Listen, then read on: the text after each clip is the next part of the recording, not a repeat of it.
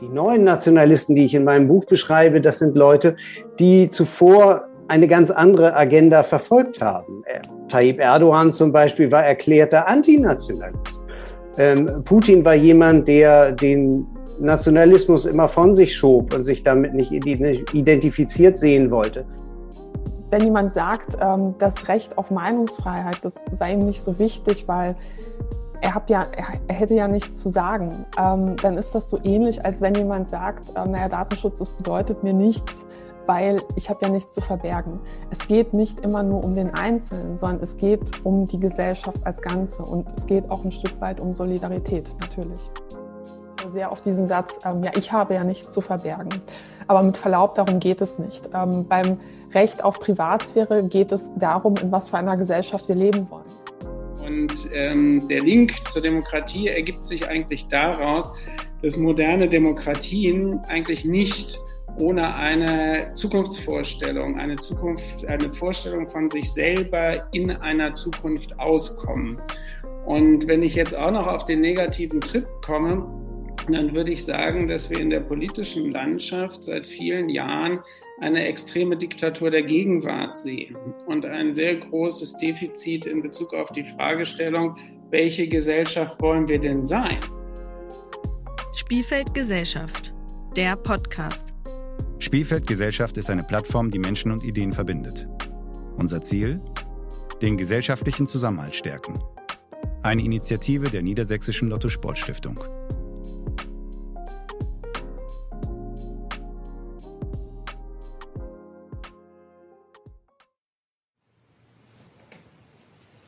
Sehr geehrte Damen und Herren, liebe Gäste, wir freuen uns besonders, Sie hier begrüßen zu können. Wir zu unserer fragenden Podiumsdiskussion, wie geht's weiter, die Demokratie und ihre Aussichten. Mein Name ist Sönke Burmeister. Ich bin Geschäftsführer der Niedersächsischen Lotto Sportstiftung. Und die Niedersächsische Lotto Sportstiftung hat ein besonderes Themenfeld, ein operatives Geschäft, das nennt sich Spielfeldgesellschaft. Einen der Vertreter sehen Sie dort neben mir.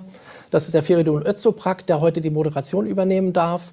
Ähm, wir haben aber ganz besondere Gäste, äh, die uns äh, heute begleiten und die uns äh, eine Zusage gegeben haben. Wir freuen uns sehr darüber, weil wir diese Veranstaltung schon vor einiger Zeit geplant haben, nämlich vor dem ausgefallenen Stiftungstag in Hannover. Ähm, und freuen uns sehr, dass Sie heute da sind und über dieses Thema sprechen. Wir haben, ich will auch gar nicht lange warten. Ich will Sie direkt vorstellen. Wir haben Katharina Nokun. Herzlich willkommen, Frau Nokun. Frau Nokun ist bekannt äh, als nicht nur Politikerin und Politikwissenschaftlerin, sondern sie hat äh, gerade aktuell auch wieder äh, ein gutes Buch geschrieben. True Facts nennt sich das. Ich zeige es mal ganz kurz, Frau Nukun. Wir haben es ja besprochen, dass wir das dringend machen wollten. Ähm, und das schlägt jetzt schon ein. Wir freuen uns darüber, dass Sie da sind, Frau Nokun. Äh, dann haben wir Harald Welzer äh, äh, als Gast da. Herzlich willkommen, Herr Welzer. Sie muss man eigentlich gar nicht vorstellen. Sie sind Utopist. Sie sind eigentlich äh, Standardrepertoire in gesellschaftlichen Diskursen mit diversen Publikationen. Auch von Ihnen haben wir aktuelle Publikationen dabei, die zeigt aber gleich Herr Öztoprak dann nochmal. Ähm, und als letzten Michael Thumann. Herzlich willkommen, Michael Thumann aus äh, Berlin äh, von der Wochenzeitschrift äh, Zeitung, Entschuldigung, die Zeit äh, ist dort Auslandskorrespondent und bringt äh, in diesem Zusammenhang insbesondere Einblicke aus nicht nur Osteuropa, Amerika, Russland und insbesondere auch aus der Türkei mit. Wir freuen uns sehr, dass ihr und Sie alle da sind. Und jetzt darf ich eigentlich direkt übergeben an unseren Moderator. Ich mache das wie Cristiano Ronaldo in einer gekonnten Choreografie, rückwärtsgehend aus dem Bild schreitend. Vielen Dank, lieber Sönke Burmeister. Ich möchte unsere Gäste natürlich auch recht herzlich hier aus dem Musikzentrum in Hannover begrüßen und unsere Zuschauerinnen und Zuschauer, die sich jetzt live dazugeschaltet haben, auch. Mein Name ist Firdun Öztoprak. Ich gehöre zum vierköpfigen Spielfeld-Gesellschaft-Team und darf unseren Gästen heute die Fragen stellen. Wir haben 60 Minuten eingeplant. Die letzten 10, 15 Minuten sollen für Zuschauerfragen gedacht sein. Das heißt, unsere Zuschauerinnen und Zuschauer haben die Möglichkeit, im Chat Fragen zu formulieren. Und ich werde dann versuchen, äh, die letzten zehn Minuten diese Fragen möglichst alle dran zu nehmen. Und weil unsere Zeit heute kostbar ist, möchte ich auch gleich mit der ersten Frage beginnen. Herr Welzer, mit Ihnen, wenn Sie mir erlauben. Wenn ich über Sie Informationen gesammelt und gelesen habe, dann fiel häufig das Wort Zukunftsarchitekt. Ich finde, das ist ein ganz tolles Wort. Deswegen will ich mal ganz offen fragen, wie sieht es denn aus? Wie sind unsere Aussichten? Wie würden Sie sagen, ist der Stand der Dinge, wenn es um unsere Demokratie geht? Ähm, ja, schönen guten Tag. Gute Frage. Äh, den, äh, den, Titel Zukunftsarchitekt habe ich mir nicht selber verliehen. Ich weiß nicht, wo der herkommt, aber ist okay. Wie sieht unsere Zukunft aus, wenn es um die Frage Demokratie geht? Würde ich in zwei Hinsichten beantworten. Äh, ich finde, die Bundesrepublik hat sich auch und gerade in der Corona-Pandemie äh, wiederum als eine Gesellschaft gezeigt mit einer sehr, ähm, sehr vernünftigen, sehr vernunftbegabten, sehr vernunftorientierten Mehrheitsbevölkerung. Und das ist eine unglaubliche Ressource für Demokratie. Wir hatten das in den vergangenen Jahren schon häufiger bei bestimmten Krisenereignissen. Und insofern bin ich für die Demokratie in der Bundesrepublik sehr zuversichtlich was die Zukunft der Demokratie in weiterer globalerer Perspektive angeht, muss man einfach sehen, dass wir in den vergangenen Jahren einen Rückgang rein zahlenmäßig der Demokratie, der Demokratien auf der Welt zu verzeichnen haben nach einem, einer langen Phase des Anstiegs und dass wir Konkurrenzsysteme haben autoritärer oder diktatorischer Art, ähm, die offensichtlich sagen wir mal, erfolgreich sind. Und das wirft gravierende Fragen für die, für die Zukunft der internationalen Demokratie auf. Ja, auf diesen Vergleich werden wir auch noch zu sprechen kommen. Deshalb sind wir auch froh, dass Herr Thumann da ist. Aber ich würde zunächst meine Frage an Frau Nokun richten wollen. Frau Nokun, Sie beschäftigen sich unter anderem mit dem Thema, was passiert mit unseren Daten. Das ist jetzt wirklich sehr vereinfacht ausgedrückt. Aber könnten Sie grundlegend erklären, was haben denn meine Daten mit der Demokratie zu tun? Naja, Daten und Demokratie haben sehr viel miteinander zu tun, beziehungsweise naja, in einer vernetzten Demokratie sagt die Art und Weise, wie Daten gesammelt werden, wer darauf Zugriff hat, sehr viel über Machtverhältnisse aus. Das heißt, ähm, Datenschutz stellt in einer vernetzten Demokratie die, Nach die Machtfrage. Und heute ist ähm, in der Hinsicht tatsächlich aus meiner Sicht ähm, ein besonders guter Tag, darüber zu sprechen, ähm, ein schlechter Tag für die Freiheitsrechte, weil heute im Bundestag ähm, unter anderem über den Staatstrojaner beraten wurde. Das heißt, es wurde darüber beraten, sollen zukünftig ähm, Geheimdienste, also Verfassungsschutz, äh, Nachrichtendienst, äh, Polizei, sollen die zukünftig auf Geräte ohne konkreten Verdacht zugreifen dürfen, ja, mit, kein sagen, staatlichem Hacking.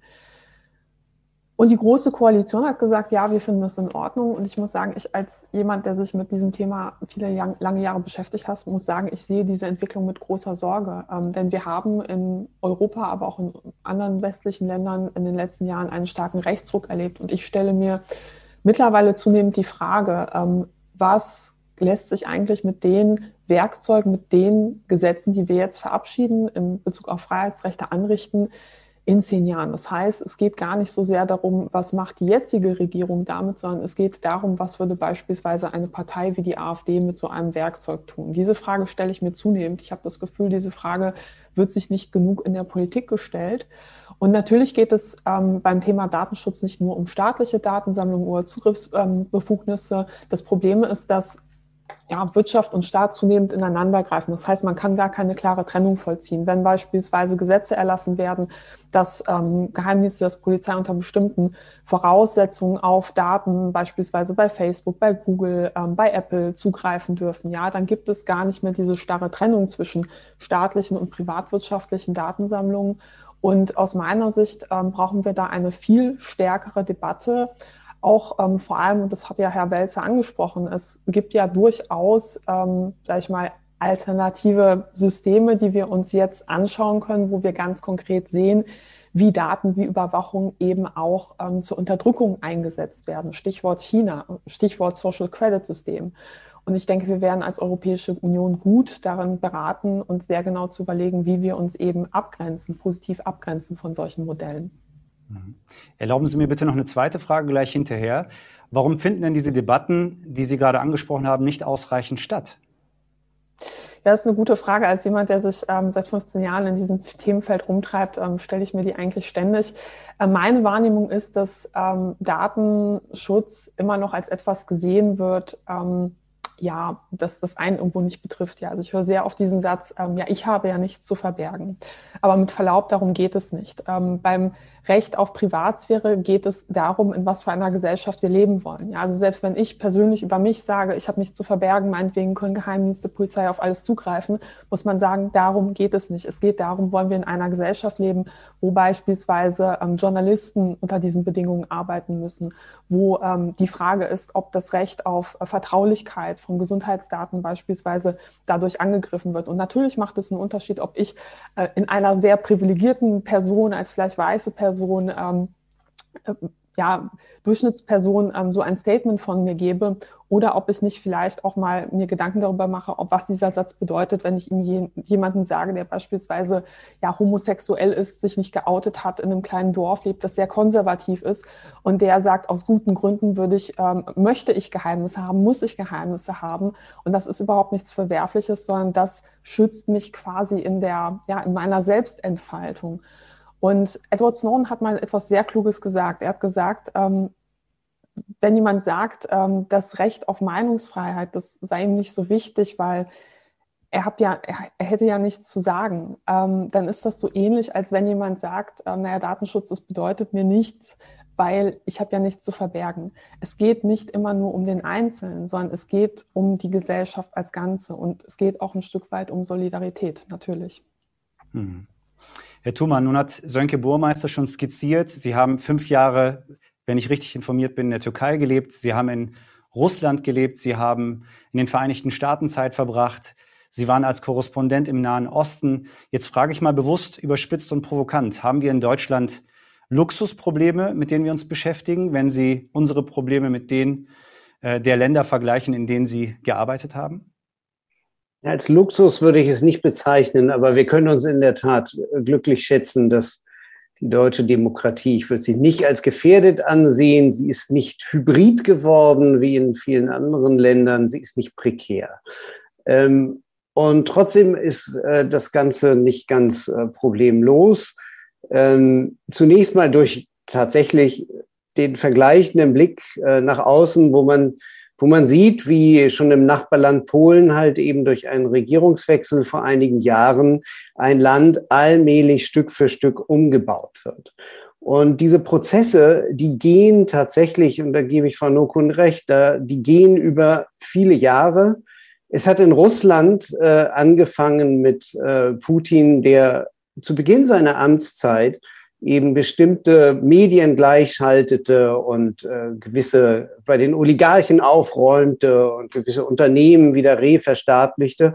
Und heute sehen wir, wie das Regime jetzt langsam tatsächlich in einen rein autoritären, von einem hybriden System in ein rein autoritäres Regime mit generellen Verboten aller Oppositionen und Einsperren jeglicher Oppositioneller äh, voranschreitet. Und das ist halt eben eine absolute Rutschbahn. Und ich, äh, wenn wir auf Deutschland zurückschauen, für uns ist äh, tatsächlich nicht nur der entsetzte Blick auf diese Länder, was dort passiert, äh, von Bedeutung, sondern auch was wiederum zurückstrahlt zu uns. Und ich rede da nicht nur von der Tätigkeit des russischen Geheimdienstes oder auch des iranischen oder türkischen Geheimdienstes, sondern wir haben halt eben auch ähm, in, in unserem Lande leben halt wiederum Menschen, die darin auch teilweise wieder Vorbilder sehen, und insoweit, es gibt durchaus einen gewissen Resonanzraum bei uns. Das sind alles Fragen äh, von geringeren Bevölkerungsanteilen. Trotzdem,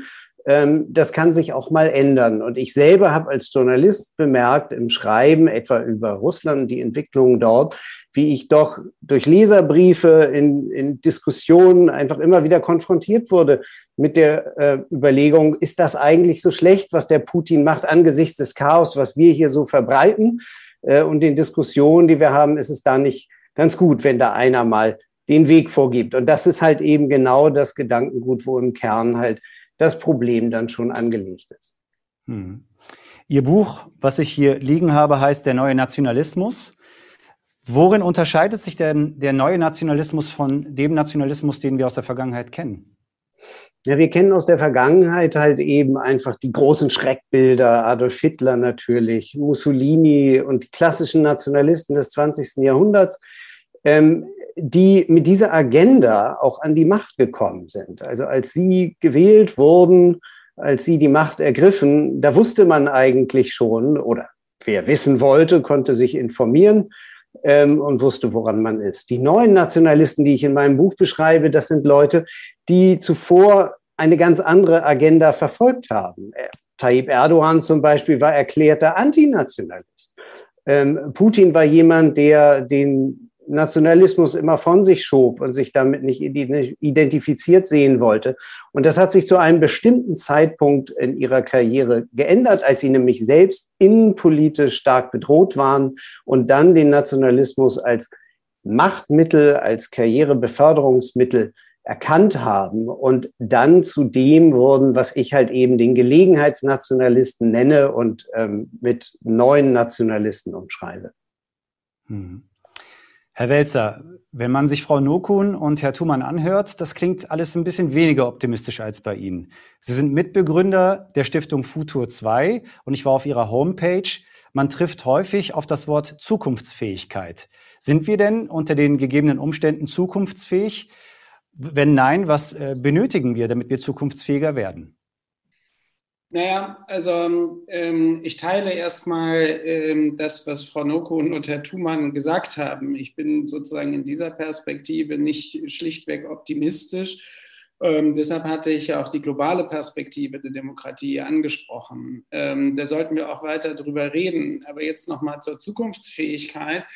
Ich meine, ähm, das führt jetzt vielleicht ein kleines bisschen vom Thema weg, aber weil Sie nach Futur 2 gefragt haben. Wir beschäftigen uns ja grob mit der Fragestellung, wie müssen wir Gesellschaft, unseren, unsere Gesellschaft verändern, um durch das 21. Jahrhundert zu kommen, vor dem Hintergrund, dass wir hinsichtlich unserer Wirtschaft und der damit verbundenen ökologischen äh, Zerstörung ähm, sozusagen viele Neuerfindungen machen müssen. Da kommt man so nicht durch. Und ähm, der Link zur Demokratie ergibt sich eigentlich daraus, dass moderne Demokratien eigentlich nicht ohne eine Zukunftsvorstellung, eine Zukunft, eine Vorstellung von sich selber in einer Zukunft auskommen.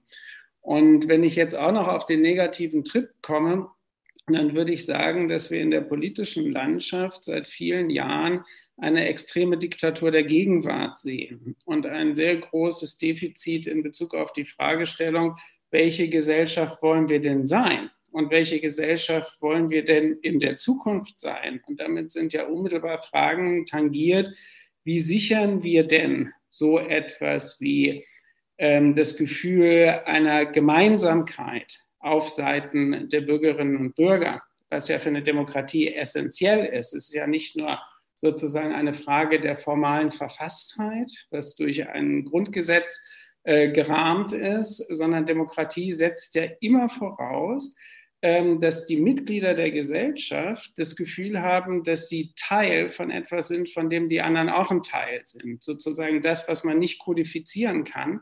Aber es muss gewissermaßen etwas Zusammenhangsstiftendes in der Demokratie geben.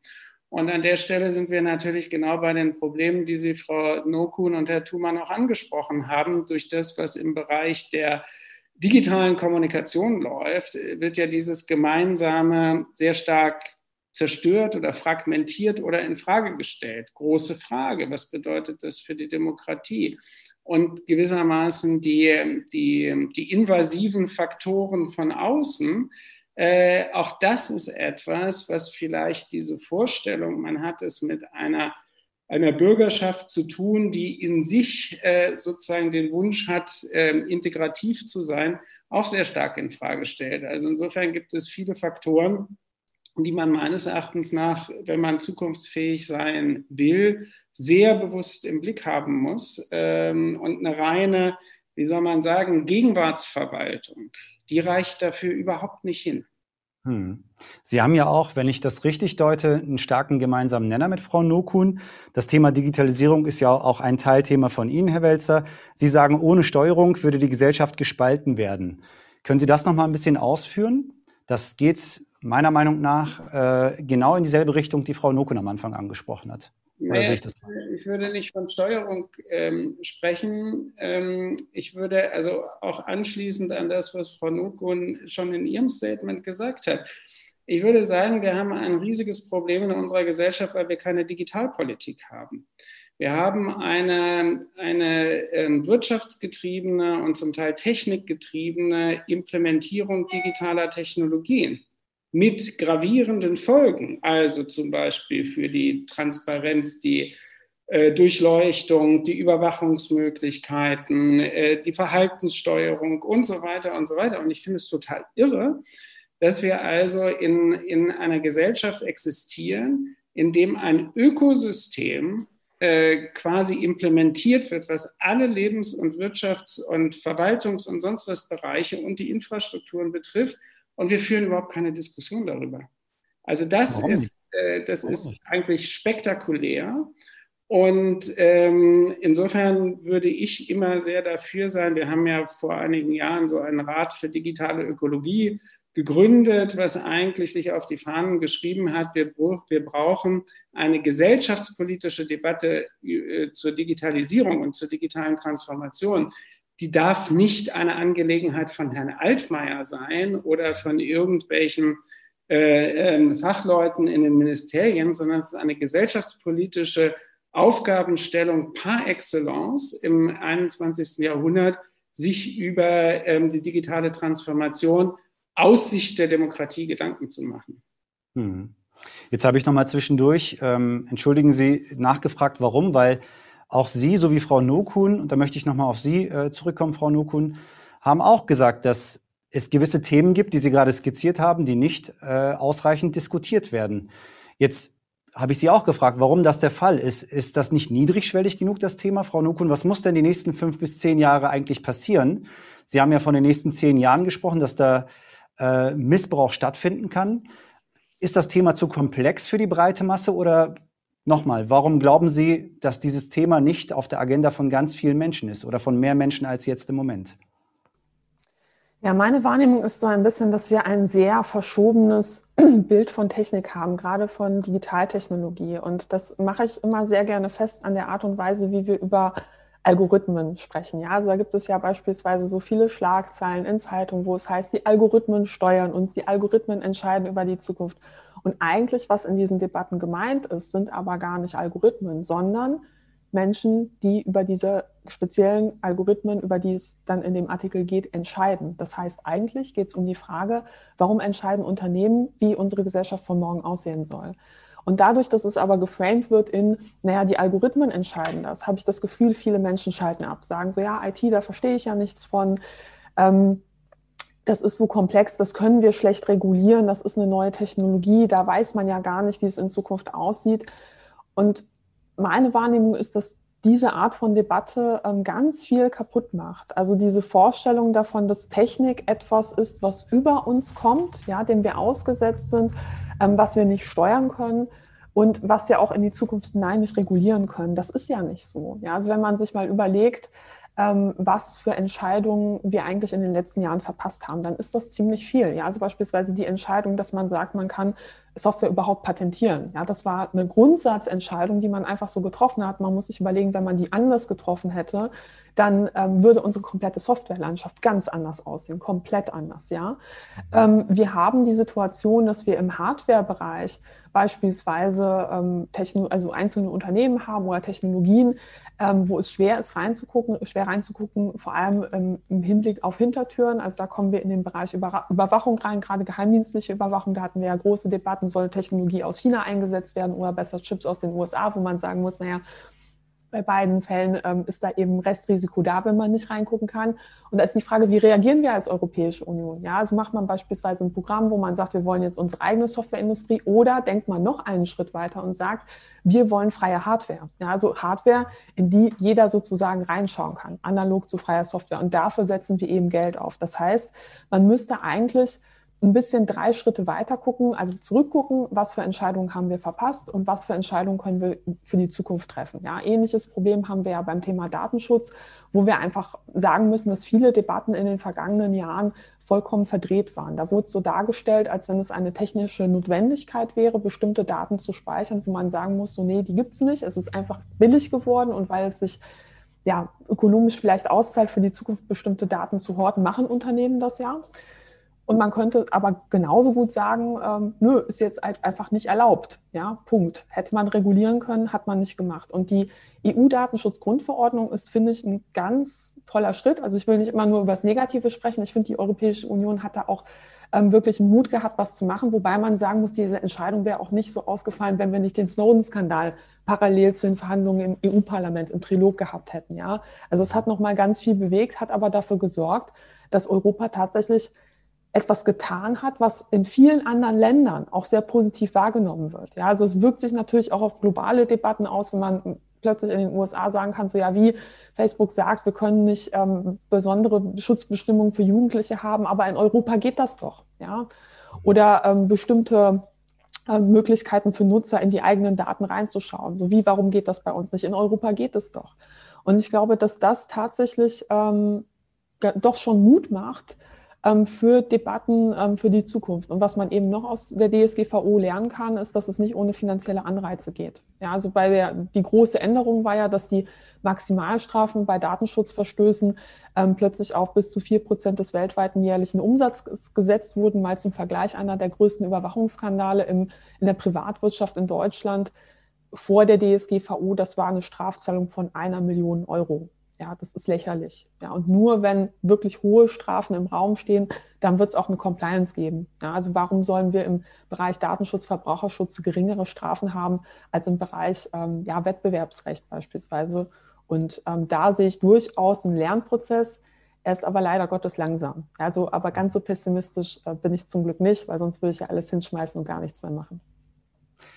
Meine nächste Frage können Sie vielleicht ähm, etwas kürzer beantworten. Die ist, glaube ich, auch konkreter, weil Sie jetzt gesagt haben, dass ein falsches Bild suggeriert wird oder Sie den Eindruck haben, dass eben Technik irgendwie, Frau Benz zeichnet es gerade, äh, etwas ist, was über uns steht.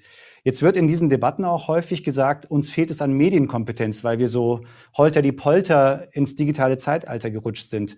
Würden Sie sagen, dass Medienkompetenz etwas ist, was in unsere schulische Grundausbildung müsste, damit eben mehr Menschen solche ja, Skizzierungen, die Sie gerade erklärt haben, auch verstehen? Ja, teils, teils. Ähm, man muss sagen, ähm, Medienkompetenz gehört auf den Lehrplan. Es ist tatsächlich in vielen ähm, Schulen auch schon auf dem Lehrplan, aber das wird nicht alles reparieren, weil wir haben ja gleichzeitig noch Generationen, die das eben nicht in der Schule hatten, ja, und die müssen wir auch irgendwie mitnehmen. Und gleichzeitig glaube ich nicht, dass wir eine Umgebung gestalten sollten, wo man nur einigermaßen schadfrei durchkommen kann, wenn man ähm, eben fünf Jahre lang in der Schule darauf vorbereitet wurde, ähm, sondern wir sollten parallel auch schauen, dass wir die Unternehmen regulieren, dass die Standardeinschätzung verbraucherschutzorientiert, datenschutzfreundlich ist. Hm. Herr Thumann, Sie haben vorhin, als Sie erklärt haben, was die Merkmale des neuen Nationalismus sind, Personen genannt wie Erdogan, Putin, ich weiß nicht, ob Sie Trump genannt haben, aber die nenne ich jetzt mal mit. Ich persönlich, ich bin kein Historiker und kein Experte, aber habe den Eindruck, dass diese neuen Nationalismen, so nenne ich sie mal, gekoppelt sind immer an bestimmte Persönlichkeiten. Würden Sie sagen, dass wenn diese Persönlichkeiten irgendwann abgewählt werden oder nicht mehr sind, äh, diese Welle auch abebben würde? Nicht unbedingt. Ähm, Sie haben Trump äh, völlig zu Recht erwähnt, äh, den verhackstücke ich auch in meinem Buch, ähm, weil er so ein klassischer, letztendlich ideologiefreier Mann ist, der vor allem die Macht wollte und sie dann auch weitlich genutzt hat in den vier Jahren, die er hatte. Und ich würde aber davor warnen, ähm, dass man denkt, er ist gegangen und jetzt darf er auch nicht mehr auf Facebook und Twitter und äh, damit ist die ganze Sache durch.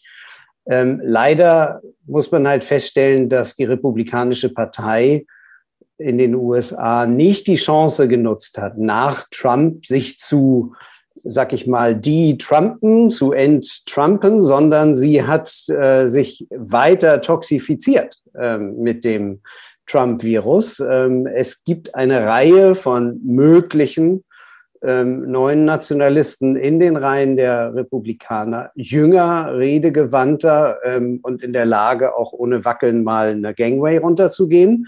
Ähm, und von denen würde ich noch einiges erwarten. Und die könnten auch, wenn Trump selber sich nicht entschließt, doch 2024 ist es ihm jetzt nicht verwehrt, durch das gescheiterte Impeachment, ähm, er kann selber wieder antreten oder ein Nachfolger kann mit ähnlicher Agenda wieder antreten. Das heißt also, Wir haben es nicht nur mit Personen an sich zu tun. Selbstverständlich ist dieses, wie ja auch der neue Nationalismus und der Populismus enge Verwandte sind. Selbstverständlich ist es mit einem gewissen Kult um die Persönlichkeit immer verbunden.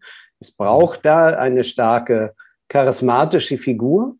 Ähm, oder eine Figur, die zum Charismatiker gemacht wird. Also viele haben vergessen, wie blass und unscheinbar dieser Putin äh, ganz am Anfang seiner Amtszeit war. Und heute ist er halt eben der äh, Kampfjet fliegende Superstar, der dann auch nochmal nach einer Amphore taucht, taucht im Schwarzen Meer und Generalen zeigt, wo es lang geht. Ähm, das heißt, also, solche Leute werden eben dann auch kreiert und deshalb lässt sich das äh, Phänomen als solches auch beliebig fortsetzen. Hm. Gut, dann würde ich noch mal von Ihnen eine Einschätzung haben wollen ähm, bezüglich im Vergleich mit der Bundesrepublik. Also mein Steckenpferd ist ja auch ein bisschen die Türkei. Meine Eltern kommen aus der Türkei und da sehe ich, dass tatsächlich die Demokratie nicht nur am Wanken ist, sondern ich habe das Gefühl, sie versucht sich noch an der Wasseroberfläche zu halten und so ein bisschen nach Luft zu schnappen. Ist denn die Alarmbereitschaft, die wir in Deutschland haben, wenn es um die Nationalisten hier geht, unverhältnismäßig groß? Oder sagen Sie, man muss wirklich frühzeitig aufpassen und die richtigen Signale interpretieren, damit es nicht Zustände annimmt wie zum Beispiel in der Türkei, Russland oder die USA unter Trump? Also ich bin ähm, ich, ich wäre sehr dafür, frühzeitig Signale äh, aufzunehmen und, und daraus die richtigen Schlüsse zu ziehen. Man muss sagen, wir sind heute nicht unmittelbar von diesem neuen Nationalismus bedroht. Ich sehe derzeit keine Figur, die das ausfüllen kann. Auch macht uns die AfD den Gefallen, dass sie halt eben, äh, wie soll ich sagen, be sehr begrenzt charismatische Persönlichkeiten wie Alexander Gauland im Tweetjacket oder Herrn Kropalla oder Frau Weidel hervorbringt, die einfach ähm, doch offenbar über neun bis zehn Prozent im Lande nicht hinausstrahlen. Das kann sich ändern. Äh, das kann sich durchaus ändern. Und es können natürlich auch Figuren, und da muss man immer sagen, also diese, diese Form der Personalisierung der Politik, äh, die haben wir auch in anderen Ländern äh, erlebt mit Sebastian Kurz, selbst auch Emmanuel Macron, der im Grunde genommen seinen Erfolg ja auf den Ruinen der äh, Partie Sozialist und äh, der konservativen Republikaner aufgebaut hat. Also diese Personalisierung ist durchaus eine, eine Gefahr, die dann äh, auch nicht immer äh, liberal ausfallen muss, wie bei Macron, sondern eben auch in andere Richtungen gehen kann. Was ich als weitere Gefahr sehe, dass ähm, ich las gerade, dass einer der führenden westdeutschen Nationalisten ähm, aus Dortmund kommt, sich auch wieder aufgemacht hat und jetzt nach Thüringen umziehen will. Das ist ja auch so ein Weg, den zum Beispiel Höcke mal genommen hat. Ähm, und überhaupt gelten Sachsen und Thüringen ja auch so ein bisschen als, ähm, als gewissermaßen das Piemont äh, als Ausgangspunkt der nationalistischen Bewegung in Deutschland, äh, wo man irgendwie den Eindruck hat, man, es gebe dort weniger Leute mit Migrationshintergrund und da handelt es sich um das wahre Deutschland, wenn man über die roten Dächer der Kleinstädte schaut.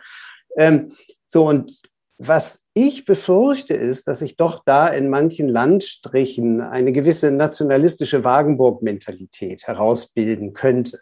Und was wir heute schon sehen, ist natürlich auch eine gewisse Sachsen-Anhalt war das letzte Beispiel, eine gewisse Separierung äh, von westdeutschen Wahlergebnissen und ostdeutschen Wahlergebnissen. Ähm, wo eben Parteien, die wir eben noch angestaunt haben, ob ihrer neuen Stärke, wie die Grünen, dann plötzlich als schwächste Partei in Sachsen-Anhalt gerade noch mal in den Landtag kommen. Das zeigt eben auch eine gewisse Separierung. Das heißt nicht, dass da alle Nationalisten wären, aber das bedeutet schon, dass Deutschland doch im Gegensatz zu noch vor 20, 30 Jahren sehr, sehr viel unterschiedlicher geworden ist, ähm, sehr unterschiedlich auf verschiedene Dinge schaut, sei das Pandemie, sei das Klimafragen, sei das auch manchmal die Außenpolitik und ähm, dass dieser bundesrepublikanische Konsens, den wir mal hatten, einfach vorbei ist. Und das sind völlig neue Herausforderungen. Und das ist das, was Herr Welzer eben auch gerade stark gemacht hat, sich eben dann zu verständigen, auf welcher Grundlage bauen wir unsere Demokratie. Hm. Vielen Dank für die tolle Überleitung. Ich wollte nämlich Herrn Welzer jetzt bitten, vielleicht doch mal von seinen utopischen Fähigkeiten Gebrauch zu machen. Herr Welzer, Ihr Buch heißt Alles könnte anders sein. Jetzt ist alles natürlich ein großer Begriff. Picken Sie sich doch mal zwei Dinge heraus, die Ihnen besonders wichtig sind und stellen Sie sich vor, ich habe Zauberkräfte und ich kann Ihnen diese Wünsche erfüllen. Was würde denn sofort anders sein? Und Sie können äh, als Gesetz sehen, dass es Bäume gibt, an denen Ihre Lieblingsschokolade wächst. Also den Wunsch bitte nicht, aber die anderen beiden. Ja, vielleicht noch einen Satz vorweg. Äh, dieses Buch ist ja vor zwei Jahren, glaube ich, erschienen. Und ich habe das geschrieben, weil wir eben so ein, ein Zukunftsdefizit haben. Und ich habe mal den Versuch gemacht, ähm, zu, also vor dem Hintergrund dessen, worüber wir jetzt sprechen, man will diese Form von Gesellschaftlichkeit und Staatlichkeit erhalten was müssten wir dafür tun? Und zwar in einem positiven Sinne. Ich halte ja gar nichts davon, auch als Sozialpsychologe nichts davon, die ganze Zeit sozusagen negative Begründungen für positive Handlungsstrategien zu haben, sondern wir brauchen positive Begründungen. Und jetzt sage ich Ihnen mal ein Beispiel, was auch in dem Buch vorkommt, was mhm. relativ banal ist, ähm, was ich so überschreiben würde. Ich finde die autofreie Stadt auch dann gut, wenn es keinen Klimawandel gibt. Also eine Frage, wie organisieren wir äh, Mobilität in der Zukunft? Da haben wir eigentlich, so wie es normalerweise gehandelt wird, ähm, die Perspektive der Optimierung und sagen, ja, müssen die Autos elektrisch werden und am besten später noch autonom fahren. Dafür brauchen wir Umgebungsintelligenz, bla bla bla. Und ich würde sagen, nein, nein, wir müssen da ganz anders drüber diskutieren. Wir würden ja eine ganz andere Form von Leben in der Stadt ermöglichen, wenn wir die Autos einfach rausschmeißen. Mhm. Triviales Beispiel, was damit im Zusammenhang steht, aber nie im Zusammenhang diskutiert wird. Wir haben eine vitale, aufgerichtete Diskussion über Mietpreise, über Immobilienpreise, über Bodenpreise. Und lustigerweise diskutiert niemand über Autos in dem Zusammenhang, obwohl wir die teuersten Städte in Deutschland nicht zufällig als diejenigen haben, in denen äh, ähm, äh, sozusagen die höchste Versiegelung an Boden da ist. Und die Versiegelung an Boden ist deswegen da, weil man so viel Platz für die Autos und die Infrastrukturen für die Autos bereithält. Also Utopie, ganz einfach. Wir haben die autofreie Stadt. Erhöhung von Lebensqualität, Verringerung von Emissionen, Erhöhung von Sicherheit, Gewinnung von Raum. Und jetzt kommt der Link sogar noch zur Demokratie dass ich glaube, wir brauchen in einer Welt, die sehr stark durch digitalisierte Kommunikation geprägt ist, analoge Räume, in denen Menschen zusammenkommen können. Also schlicht und ergreifend Plätze. Und zwar Plätze, die nicht sozusagen übergelassen sind durch den Autoverkehr, sondern die im Sinne einer proaktiven demokratischen Stadtgestaltung dafür da sind, dass Leute sich treffen. Das wäre so eine konkrete Utopie. Und die mhm. ist wenn wir nicht in einem Autoland mit einer Autoindustrie, die sehr mächtig ist und sehr subventioniert und gepempert ist, sehr, sehr schnell durchsetzbar wäre. Das ist kein Wolkenkuckucksheim, das kann man machen und man würde sofort sehen, da lebt sich besser. Und solche Utopien kann man sich an vielen Stellen, wenn man jetzt beispielsweise einen Rückbezug auf die Pandemie macht, eine sehr konkrete Utopie ist das bedingungslose Grundeinkommen. Wir hätten uns unfassbar viele Schwierigkeiten in der Pandemiebewältigung gespart. Solo-Selbstständige, äh, kleine, kleine Unternehmer, alles das, die sofort in Existenznöte gekommen sind und durch jeweils komplizierte Einzelmaßnahmen und Bazookas und was es für ein, ein, ein, ein Zeugs da gegeben hat, wir würden sozusagen extrem Druck gerade in Krisensituationen aus dem System rausnehmen wenn wir ein bedingungsloses Grundeinkommen hätten.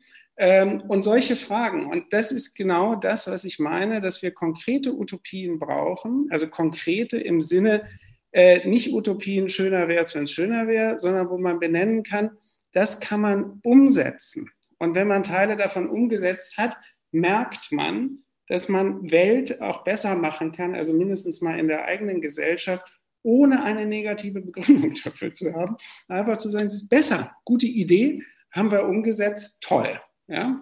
So Aber auch mehrheitsfähig, wenn Sie, wenn Sie eine Zwischenfrage. Ist mir scheißegal.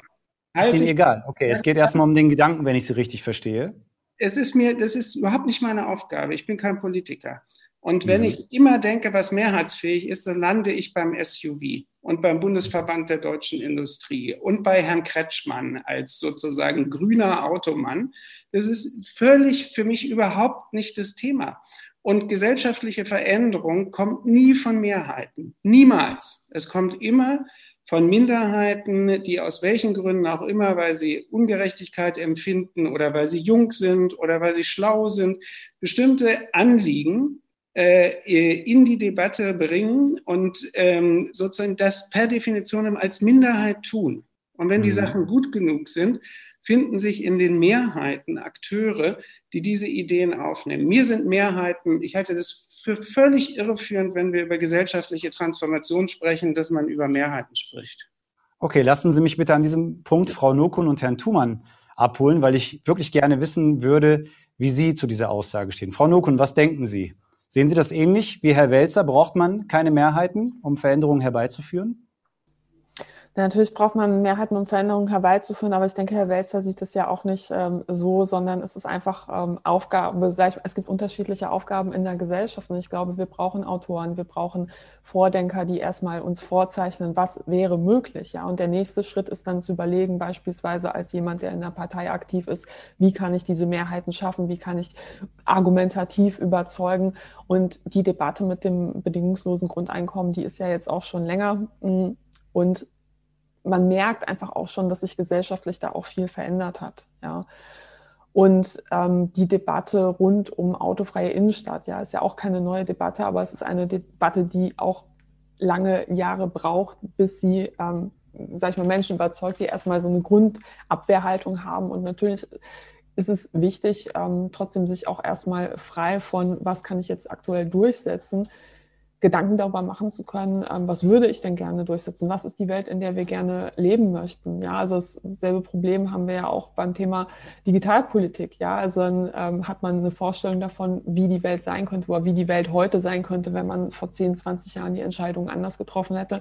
Und dann sagt jemand so, ja, wir sind hier nicht bei, bei Wünsch dir was. Ja, also wir, wir können nur folgende kleine Stellschrauben drehen. Und natürlich kann das vielleicht in dem Moment tatsächlich die politisch pragmatische Lösung oder Antwort sein. Aber trotzdem brauchen wir ja Menschen, die sich langfristig Gedanken machen, weil ansonsten werden wir aus diesen kleinen Stellschrauben niemals rauskommen. Ja, also wir werden immer in diesem Hamsterrad bleiben, ohne in Frage zu stellen, macht es überhaupt Sinn, an dieser Stelle weiterzulaufen oder macht es nicht mehr Sinn, wenn wir jetzt einfach einen Cut machen und sagen, wir müssen bestimmte Entscheidungen, die wir in der Vergangenheit so getroffen haben, in Frage stellen. Sie waren einfach falsch. Wir sind jetzt heute gesellschaftlich weiter. Und wenn wir uns auch Paradigmenwechsel in der Technologie anschauen, muss man ja immer wieder sagen, ja, es gab immer wieder Punkte, wo wir als Gesellschaft gesagt haben, wir haben neue Erkenntnisse, ja, und das ist ja auch Wissenschaft. Und wir merken einfach, ähm, der andere Weg ist doch besser gewesen, ja. Das merken wir aber leider erst jetzt, ja. Und natürlich bedeutet das, dass es auch immer eine Umstrukturierung ist. Ja, also es wird immer Verlierer geben von solchen sag ich mal, von einem solchen Neumischen der Karten auf dem Spielfeld. Aber ähm, es ist eben auch notwendig, damit wir ähm, nicht ähm, ewig die Fehler der Vergangenheit mit uns tragen. Und von daher, ja, ich finde es total legitim, dass man als Autor an der Stelle auch sagt, das ist nicht meine Aufgabe. Ich finde, mhm. es ist unglaublich wichtig, dass wir Menschen in unserer Gesellschaft haben, ähm, die mutig genug sind, einfach auch mal diese großen Gedankengebäude aufzustellen und in den Raum zu stellen und zu sagen, bitte diskutiert jetzt hier drüber, das ist wichtig. Mhm. Herr Thumann, ist das meine überheblich deutsche Perspektive, wenn ich sage, ich glaube, dass diese Themen mit 30, 40, 50 Jahren Verzögerung äh, in den Ländern, die wir jetzt besprochen und benannt haben, ankommen? Nee, ich glaube, das kommt da heute schon an. Ähm, man äh, fühlt sich einfach in, in Istanbul und in, in Kairo und in Moskau als Fußgänger, als Radfahrer genauso bedrängt und ähm, dominiert vom Autoverkehr. Ähm, und ich würde übrigens auch ähm, grundsätzlich äh, zustimmen, dass in der Tat Minderheiten diese Anstöße geben. Ähm, und äh, das hat man ja 68 auf den Barrikaden erlebt, dass halt eben viele dieser Ideen dann eben einfach äh, über die Jahrzehnte durchsickerten. Ähm, das Interessante ist nur, wie sickern sie am äh, Ende durch. Und ähm, auch da hat die Utopie halt eben dann ihre Realitätskorrekturen erlebt. Äh, und das, das Interessante ist, ähm, dass man halt eben, was, was wir heute letztendlich diskutieren mit Ideen wie der autofreien Stadt, ist natürlich letztendlich eine, eine Befreiung, ein Versuch der Befreiung dieses, was ich heute und als passionierter Radfahrer und was, was, was viele empfinden, dieser Albtraum der autogerechten Stadt der 60er Jahre, wo man halt eben plötzlich wie in Saarbrücken eine Autobahn mitten durch die Stadt gebaut hat, wo eigentlich die Leute in Cafés sitzen sollten ähm, und noch direkt am Fluss, ähm, am schönsten Platz. Ja, also diesen Wahnsinn rückzubauen. Ich glaube, was von der Utopie am Ende nicht übrig bleiben wird, ist äh, das Verschwinden des Fahrzeugs als solchen. Ähm, ich glaube tatsächlich, dass sozusagen das eine Mischung sein wird zwischen tatsächlich technischem Fortschritt in elektrisierter Form und so weiter. Aber ähm, ich, ich verstehe heute, aus meinem heutigen Lebensgefühl, verstehe ich noch sehr gut, da kann man sich eigentlich, auch wenn man zum Baumarkt fährt, ein Lastenfahrrad holen. Ähm, ich glaube, in 20 Jahren könnte ich das vielleicht anders sehen und würde mich doch irgendwie auf vier Rädern sicherer fühlen, egal wie die dann angetrieben sind und wie dieses Gerät, dieses Fahrzeug dann aussieht. Aber tatsächlich, äh, da wir äh, natürlich äh, in eine äh, alternde Gesellschaft hineingehen, werden da dann auch angemessene Fortbewegungsformen. Und ich glaube, was wir haben werden, ist einfach die Vielfalt der Fortbewegungsformen. Und da komme ich jetzt nochmal auf auf die ausländische Erfahrung. In, in Istanbul ist es unmöglich, Fahrrad zu fahren. Und ich muss ehrlich sagen, ich kann es mir auch bisher bei dem Auf und Nieder und dann ist es man schon am Bosporus. Es gibt keine Fahrradwege und mit den engen Straßen, ich kann es mir nicht vorstellen. Aber Moskau ist ein interessantes Beispiel, wo man einfach die Prospekte so breit gebaut hat, äh, dass zehn Staatskarossen nebeneinander fahren können oder fünf Panzer, äh, falls die Parade notwendig ist. Aber hier ist eigentlich das das Interessante, dass mittlerweile Radwege so breit gebaut sind, dass man sich ähm, dort halt mit dem Rad ganz gut bewegen kann. Und das hätte niemand von Moskau je gedacht. Also auch da geht der Wandel langsam vonstatten. Okay, jetzt ist es drei nach drei, 15.03 Uhr. Wir haben jetzt noch circa 10, 12 Minuten. Ich hatte ja versprochen, dass noch ein paar Zuschauerfragen drankommen. Ich schaue mal, was für Fragen in den Chat gestellt wurden. Eine Frage an alle. Wie stellen Sie sich Ihre Zukunft vor? Und was muss passieren, dass diese Zukunft gut wird? Da möchte ich Frau Noku noch mal fragen, wenn Sie da kurz darauf antworten könnten. Ja, wie stelle ich mir meine Zukunft vor? Momentan bin ich pessimistisch. Ähm, ich wäre ja gerne optimistisch, ähm, aber ich wollte als ähm, Jugendliche gerne Klimaforscherin werden, habe ich dann doch nicht gemacht. Arktisforscherin wollte ich werden.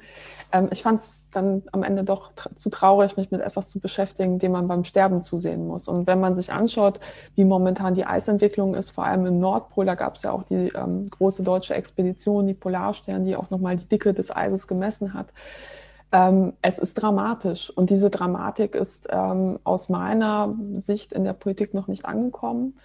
Ähm, von daher ist meine Zukunftsaussicht eigentlich eher pessimistisch. Ich hoffe, dass wir irgendwann das Ruder rumreißen können. Ähm, die Frage ist, ob wir es rechtzeitig schaffen, bevor die Kipppunkte einsetzen. Also mit Kipppunkte sind ja die Punkte gemeint, wo man beispielsweise sagt, ähm, Permafrostboden in Sibirien taut auf. Ja, also nochmal eine vielfache Freisetzung von ähm, ja, Treibhausgasen. Ja, oder wenn man sagt, das Eisschild ist nicht mehr da, weniger Reflexion. Ähm, der Sonneneinstrahlung ähm, und, und, und. Es gibt viele dieser Kipppunkte und wir wissen momentan noch sehr wenig darüber, wie sie miteinander interagieren.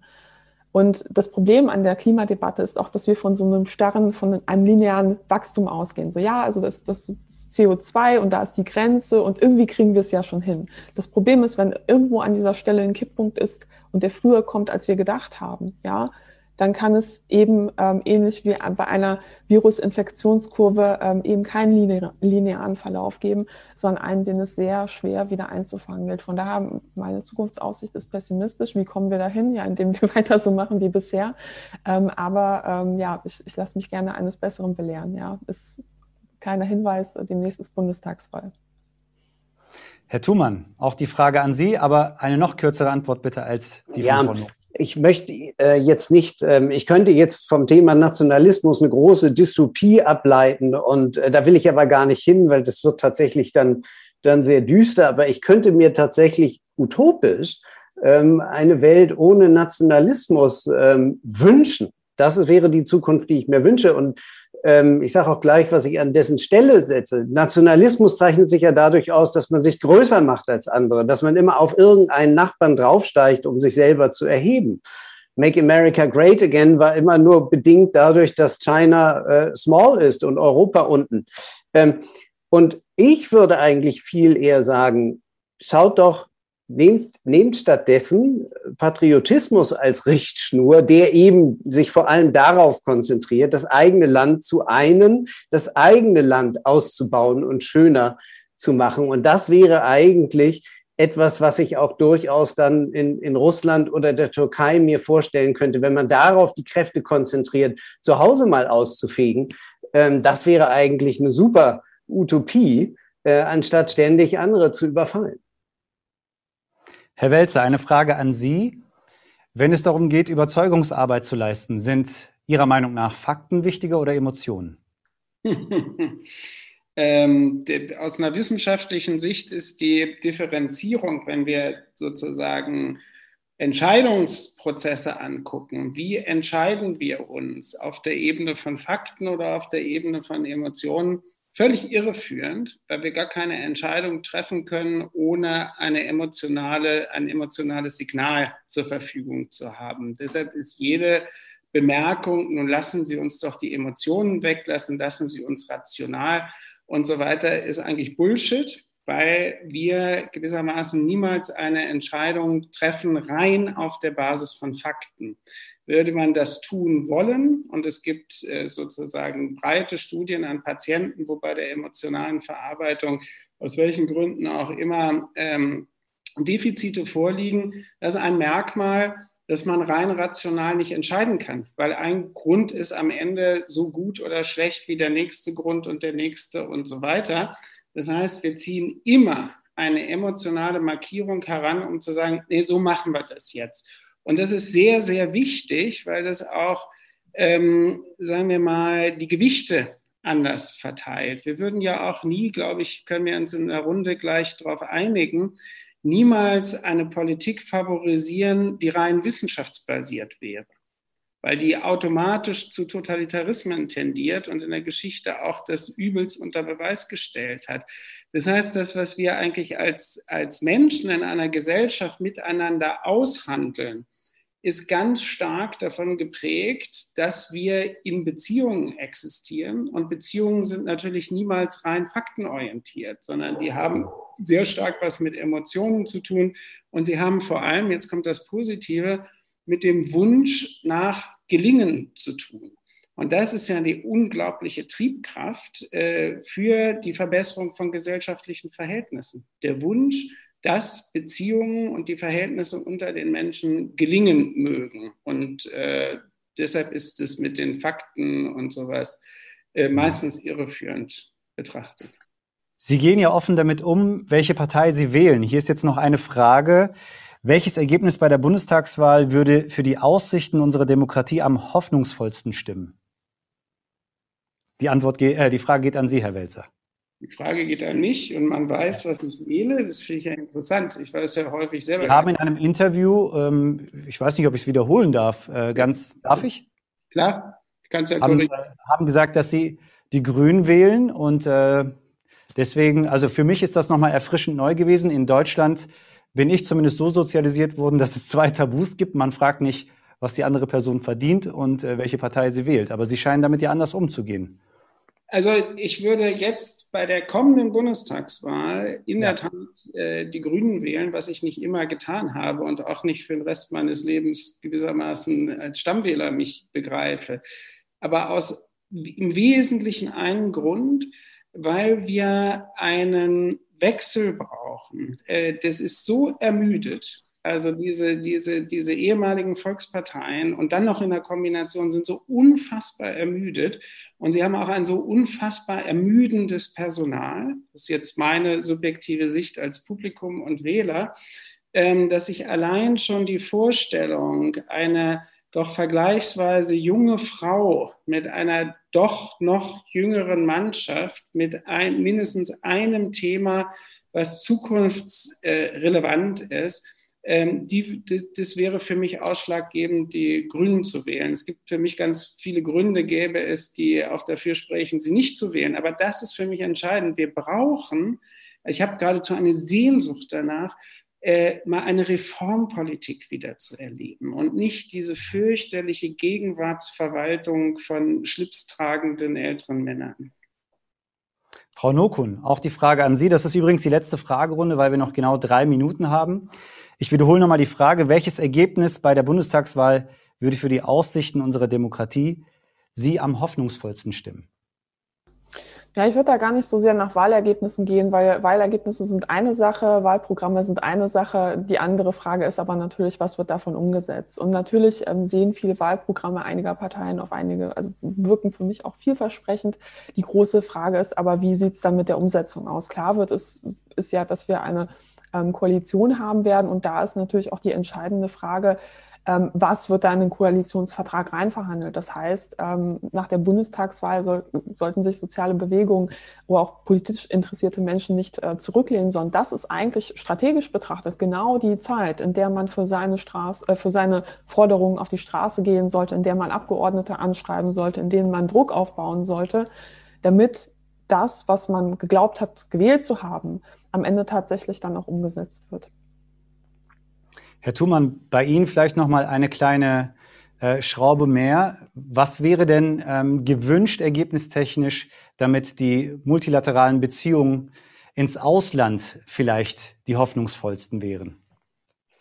Ähm, ich, ich glaube, für die multilateralen Beziehungen sind durchaus äh, die beiden Volksparteien wie auch die, die, die Grünen gut. Ich, ich glaube, das ist tatsächlich für eine deutsche Außenpolitik, äh, die sich aus diesen Verwirrungen befreit und auch aus, aus alt gewordenen Liebhabereien wie der Unterstützung für die äh, Gaspipeline Nord Stream 2 äh, sehr gut wäre, wenn die Grünen an der Regierung beteiligt wären. Es ist, Koalitionen sind ja bei uns unausweichlich, notwendig, glaube ich, dann auch noch eine, ein oder zwei andere Parteien, damit man einfach auch tatsächlich das ganze Land äh, dabei hat, ähm, die sind, die sind sehr vonnöten. Und was für mich einfach, glaube ich, ein ganz, ganz wichtiges Signal wäre, dass das Land ähm, geeinter ist. Äh, das wäre ein möglichst geringes ähm, einstelliges Wahlergebnis für die AfD und wenn ich träumen dürfte, 4,9 Prozent. Ja, das ist doch ein schönes äh, Schlusswort beziehungsweise ein Wunsch am Ende, dem ich mich nur anschließen kann. Unsere Zeit ist rum. Ich möchte mich bei meinen Gästen bedanken. Mir persönlich hat sehr viel Freude gemacht. Ich hoffe unseren Zuschauerinnen und Zuschauern auch. Bleiben Sie gesund und haben Sie noch viel Spaß beim Deutschen Stiftungstag oder bei der Deutschen Stiftungswoche.